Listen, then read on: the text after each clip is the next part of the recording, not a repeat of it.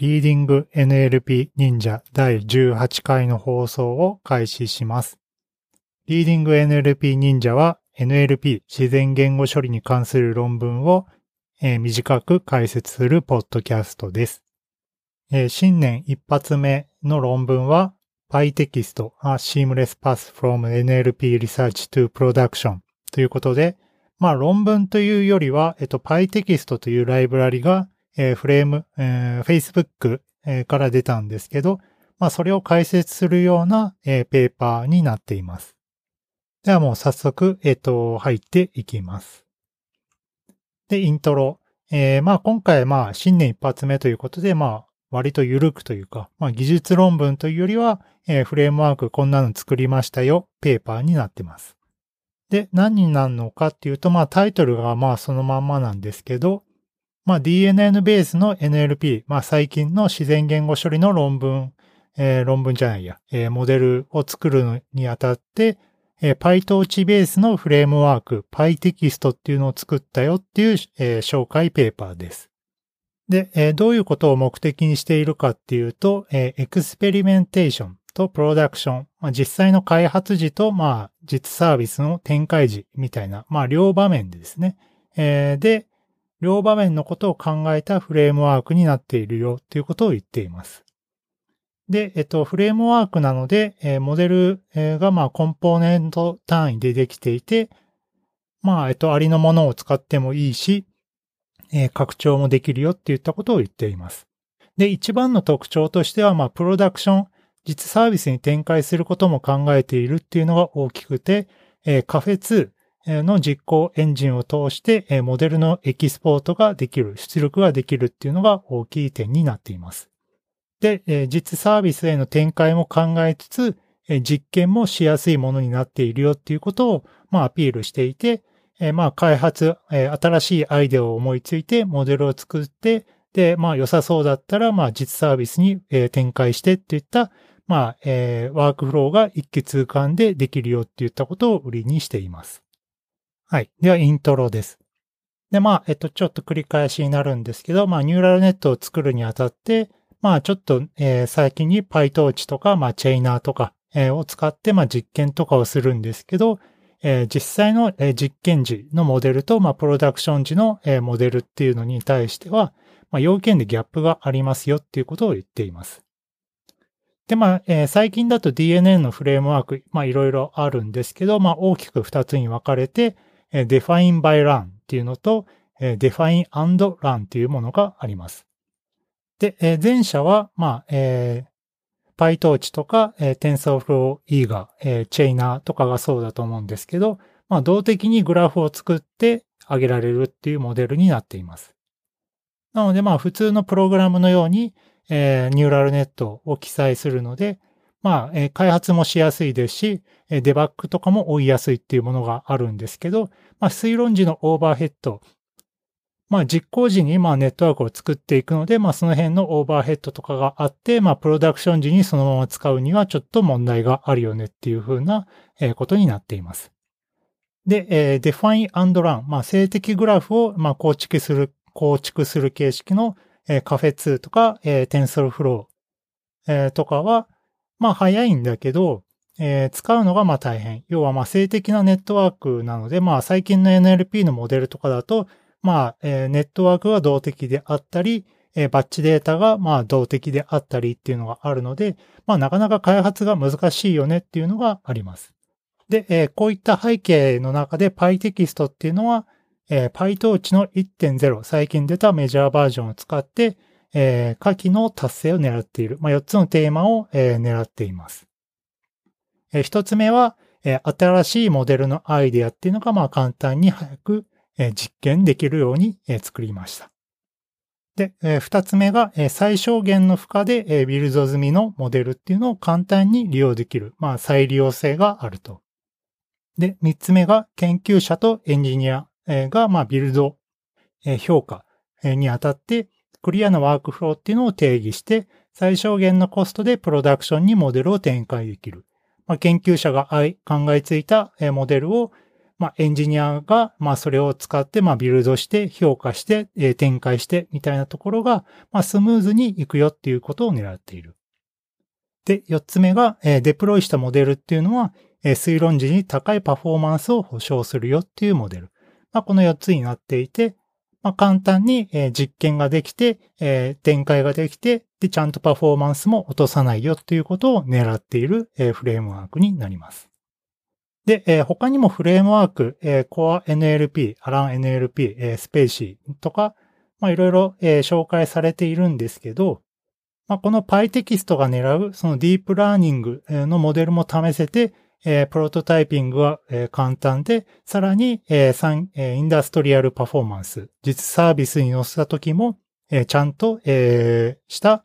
えー、速度で動くっていったこの3つを、えー、満たしているのは、えー、パイテキストだけだよね、みたいなことが書いている、えー、感じですね。まあ確かにその、えー、簡単にプロートできるっていうのと、えー、サービスを、えー、展開できる、えー、高速な、えー、推論ができるモデルとして展開できるっていった、まあその両面を、えー、扱えたものっていうのは、まあ確かになかったのかなという、えー、気がします。では次にフレームワークデザインっていうので、まあどういったフレームワークになっているのかっていうのを、まあちょっとずつ説明していきます。この PyText では、まあ、えっと、まあ基本的に全部学習からできまして、えー、データハンドリングとかもするし、えー、メトリックスのレポート、まあプレシジョンとかそういうのを計算して、えー、まあログに出したりとか、まあ学習方法とかモデルとかをまあいろいろカスタマイズできるようになっていて、えー、コンポーネントと呼ばれる単位で構成されています。で、えっ、と、人気のタスク、まあ、分類タスクとか、まあ、いろいろあると思うんですけど、そこでは、まあ、そのまま使えるパイプライン。まあ、サンプルみたいなものが用意されているようです。で、えー、コンポーネントは複数からなりまして、その例が、まあ、フィギュア2。まあ、例というか構成が、えー、フィギュア2に載っています。まあ、一番最初にタスクっていうのがタスクっていうコンポーネントがあって、えー、そのタスクコンポーネントがデータハンドラー、トレーナー、えー、モデルっていうのを、まあ、えー、使うような感じになっていて、えー、そこから最後、エクスポーターっていうのが繋がっていて、え、カフェ2のモデルが出てくるっていう風な、え、構成になっています。じゃあ一つずつ説明していきます。この最初の大元であるタスクっていうのは、まあ、え何なのかっていうと、まあメインファイルみたいな雰囲気がしていて、学習あるいは推論のために必要な様々なコンポーネントから構成されています。で、フィギュア1に対し、フィギュア1に文書分類のタスクのコンフィグファイル、JSON なんですけど載っています。で、ここに全部パラメータを書くようで、各コンポーネント、モデルだったり、 optimizer だったり、まあタスクだったりっていう、ところのパラメータですね。ドロップアウトをどうするとか、データをシャッフルするとか、バイディレクショナルを使うとか、まあそういったことが、まあ一個ずつ、え、チクチク書いているっていうような、え、ファイルが置いてあります。で、え、このタスクから、ええー、つながって、え、データハンドラーっていうのがあるんですが、まあこれはそのまんまですね。え、生データを受け取って、それを、まあ、バッチデータにして、モデルに対して、え、フィードをします。で、モデルっていうのは、まあ、モデル構造の定義そのもの。で、オプティマイザーがあって、メトリックレポーター、メトリックスの計算とかを担当するところがあって、トレイナー、プレディクターっていうのがあります。で、それぞれ、まあ、データハンドラーとモデルを利用して学習あるいは、テストデータに対する推論を行ったりするコンポーネントになっていて、で、最終段で exporter っていうのが、この PyTorch で学習したモデルを ONNX 形式、を利用して、 Caffe2グラフへと export するみたいです。で、この PyText のモードとしては2つあって、 train と predict の2モードがあります。 train だと、 data handler を、 data handler を通して、まあ、バッチを生成して、学習と評価を行うと。で、学習後の、学習したモデルは、え PyTorch のフォーマットでシリアライズされて、静的なカフェ2グラフにも変換できますと。で、えー、プレディクトのモードでは学習済みモデルを読み込んで、与えられたテストデータに対して、えー、予測を行うっていうような、えー、モードになっています。では次にモデリングサポート。えー、モデルがどういう風になっているかっていうのを、えー、詳しく見ていきます。最初に用語がありまして、モジュールとモデルっていうのがあって、まあ、モデルっていうのが、まあ、えー、ある入力からある入力、まあ、テキストを入れて、えー、クラス分類のタスクを行うとか、まあ、そういった、まあ、大きな単位の、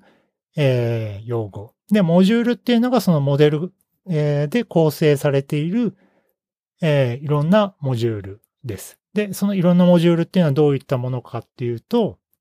えー、 token embedding、representation、decoder、output layers っていう、まあ、データが入ってから出てくるところまでを、まあ、分割してできたものを、まあ、モジュールと定義していて、そのモジュールっていうのは、まあ、えー、ありものを使ってもいいし、えー、カスタムをしてもいいと。で、さらに、えー、モジュール単位で保存が可能で、その、えー、このモジュールだけ、えー、再利用してとか、まあそういった柔軟な使い方ができるみたいです。じゃあ、モジュールを、えー、一つずつ説明していきます。えー、まず最初にトークンエンベディングっていうモジュールがあって、まあこれはまあそのまんまですね。えー、入力の、えー、トークンデータに対して、えー、ベクトルの埋め込みを獲得すると。まあ普通に、えー、学習済みの辞書を使ったり、まあ学習済みの辞書を使わずに普通に単語を、えー、鍛えていったり、えー、CNN とかを使ったりっていった、まあ、えー、最近の研究、えー、とかも、えー、取り入れているみたいです。学習済みのエルモか、エルモとかの情報とか、まあ、携帯素の情報とか、まあ、いろいろ使えるようになっているみたいです。で次に、レプレゼンテーションというモジュールがあって、えー、先ほど、トークンエンベディングで、えー、埋め込みしたトークン情報を使って、タスクに合わせた表現というのを獲得するようなレイヤーになっています。で、ここでも、まあ、 Bi LSTM とか CNN とかが、え選択できるみたいです。で、表現を獲得したらデコーダーっていうところで、えー、 representation 入力として、えー、受け取りの logit っていうのを生成する。で、最後 output layer で生成した予測とロスを考慮すると。まあ、デコーダーと output layer をどう分けているのかは、まあ、まあ、微妙なところではあるんですけど、まあ、基本的にはまあ、最後、まあ、えー、 tagging だったら、えー、経済層のタグを出すとか、えー、文章のトピックを出すとか、えー、次生成する単語トークンの ID を出すとか、まあその辺がデコーダーと output layer の役目になっていそうです。で、次にマルチタスクモデル学習っていう章がありまして、えー、まあマルチタスク、まあ joint learning とか、まあ言われたりしますけど、えー、 joint learning もサポートしているので、いる、いるのでというか、いますと。で、え、例がまあ2つ載っていまして、えー、1つ目、えー、フィギュア3の例だと、えー、文章の分類タスクですね。えー、文を入れて、えー、その文の、えー、トピックかなんかを予測する、えー、デコーダー、アウトプットレイヤーと、その文に対して、えー、タギングする、えー、NER とか、えー、ポスタグとか、まあわかんないですけど、まあそういった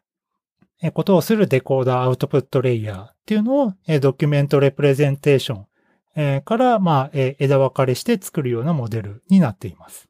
で、次、フィギュア4はもうちょっと、え、複雑な、え、マルチタスクになっていて、え、クエリーとドキュメントの関係性を学習するタスク。で、まあ、目的はクエリーとドキュメントの、え、分類なので、まあ、一つのタスクではあるんですけど、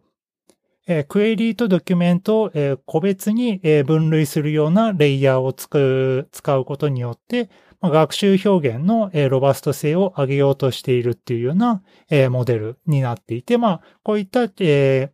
ちょっと複雑なモデルっていうのも PyText を使うとどうやらできるらしいです。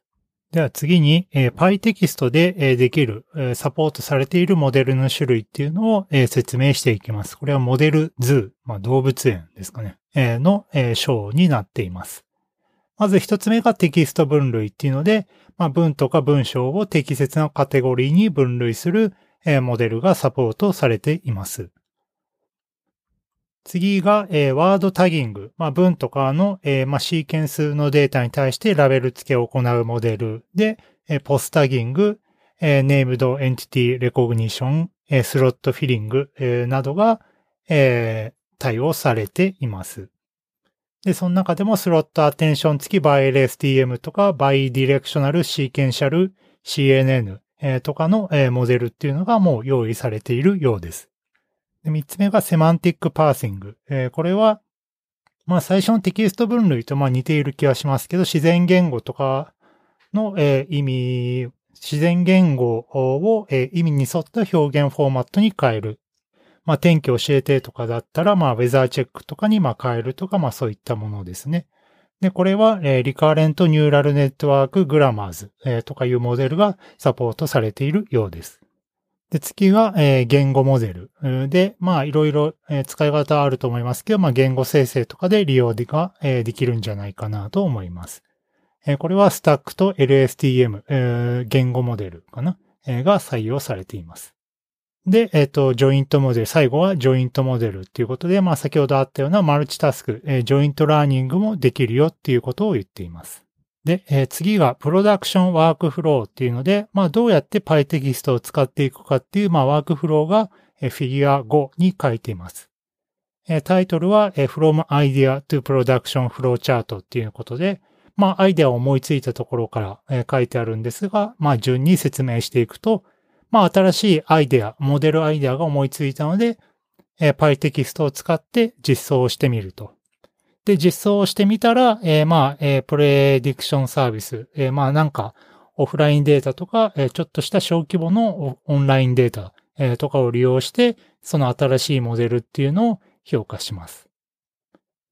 で、まあ、結果が悪かったら、まあ、またモデルを改善してっていう風に行くんですけど、えー、モデルが良かったら、えー、じゃあ、エクスポートしようっていうので、まあ、エクスポートをしてみてあげると。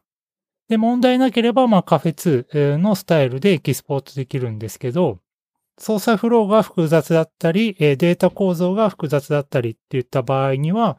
カフェ2でエキスポートできない可能性もあるので、そういった場合は、PyTorch の C++ API を利用して、torch.nn.module っていうクラスを書き直してくださいっていったことが書いてありました。まあ、これだとあんまり PyText を使う意味がないので、まあ、今後はこのカフェ2に自動でエキスポートできるっていう範囲が広がっていくのかなと思います。で、えー、まあ、えー、エキスポートができたらそれを、えー、じゃあ、プレディクション、えー、プロダクションレベルの、えー、サービスに実際に展開して、えー、動かすっていう風なワークフローになっています。なのでまあ、一般的にリサーチャーはまあ、オフラインデータとか、えー、を使って、そこで、まあ、良い結果が出た、出なかったで、まあ、論文を書くと思うんですけど、まあ、実際実サービスで使おうとすると、その先に、まあ実際にサービスとして動かしてユーザーに使ってもらうっていう段階があるので、まあ遅かったりしたらまあ論外なので、まあ十分な速度で動くようなモデルっていうのを展開しないといけないっていうところで、PyText はそこまでサポートできるフレームワークになっているよっていったことが強調されています。で、ベンチマークっていうのも取っていて、え2つのモデルを試しています。ジョイントバ,、えバイ LSTM と RNNG。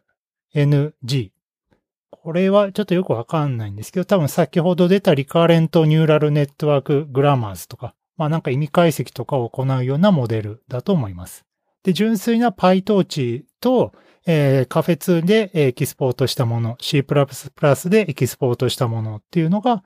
えー、書いていて、その実行時間っていうのが書いてあります。で、ジョイントバイ LSTM をカフェ2で出してあげると速度が、まあ半分はいかないけど4割ぐらいはまあ削減できているっていう風な結果になっています。で、RNNG に対しては、そんなに速度が多少改善するレベルではあるんですが、まあ、実際プロダクションのサービスとかを考えると、まあ、Python とかまあサポートされていない場合もあるので、まあ、C++ なら、まあ、いろんなところで動けるでしょうっていうので、まあ、そこで有用性があるよっていったことを言っています。まあ、Python って別にそんなに速くない言語なので、こういった高速で動くモデルっていうのは実サービス。まあ、オフライン評価だとまあ、あんまり関係ないっちゃないんですけど、まあ実サービスだと、えー、遅延が命取りになるので、まあこういったところで、まあ有用性があるよっていうのをアピールしています。で、えー次の章では Production Challenges って書いてあって、まあ、PyTorch の、えー問題、えーを、えー書いてあります。まず一つの制約として、えー文字テンソルをサポートしていないっていうふうに書いています。これは何かっていうと、えー文字操作とか、えーインデクシング、えーみたいなことは、えーモデルの外で行う必要があるので、えーそこは、えー C++ の、えー特徴化ライブラリ、フューチャライザーライブラリっていうのを、えー作ったらしくて、えーそれを、えー PyBind っていう、まあ、Python から C++ のコードを読めるような、えライブラリを使って、え使えるよっていったことが Figure 6に書いてます。このフィーチャライザーライブラリはいまいち何をやってるのかよくわかんないのと、えまだ、えー PyText のオープンソースのリポジトリには含まれていないようです。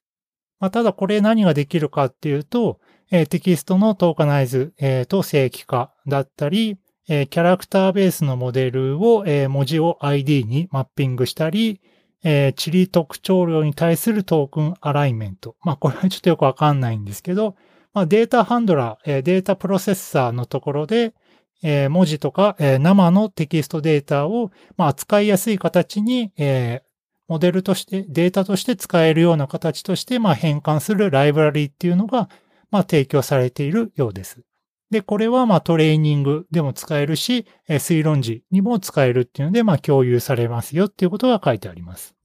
で、えーもう一つの制約として、まあ、合意の管理をどうしようかっていうのがありまして、まあ、二つのソリューションを考えたらしいです。一つは、えーリモートのなんかプロセスかなんかを置いて、えーそこの、えー特徴化サービスみたいなもので、まあ、語彙を管理する方法。で、二つ目は、えーモデルをエキスポート後にカフェ2のグラフを、えーポストプロセッシングして、その語彙を、えーネット、えーニューラルネットの前に、まあ、後で追加してあげるっていったことを考えているようです。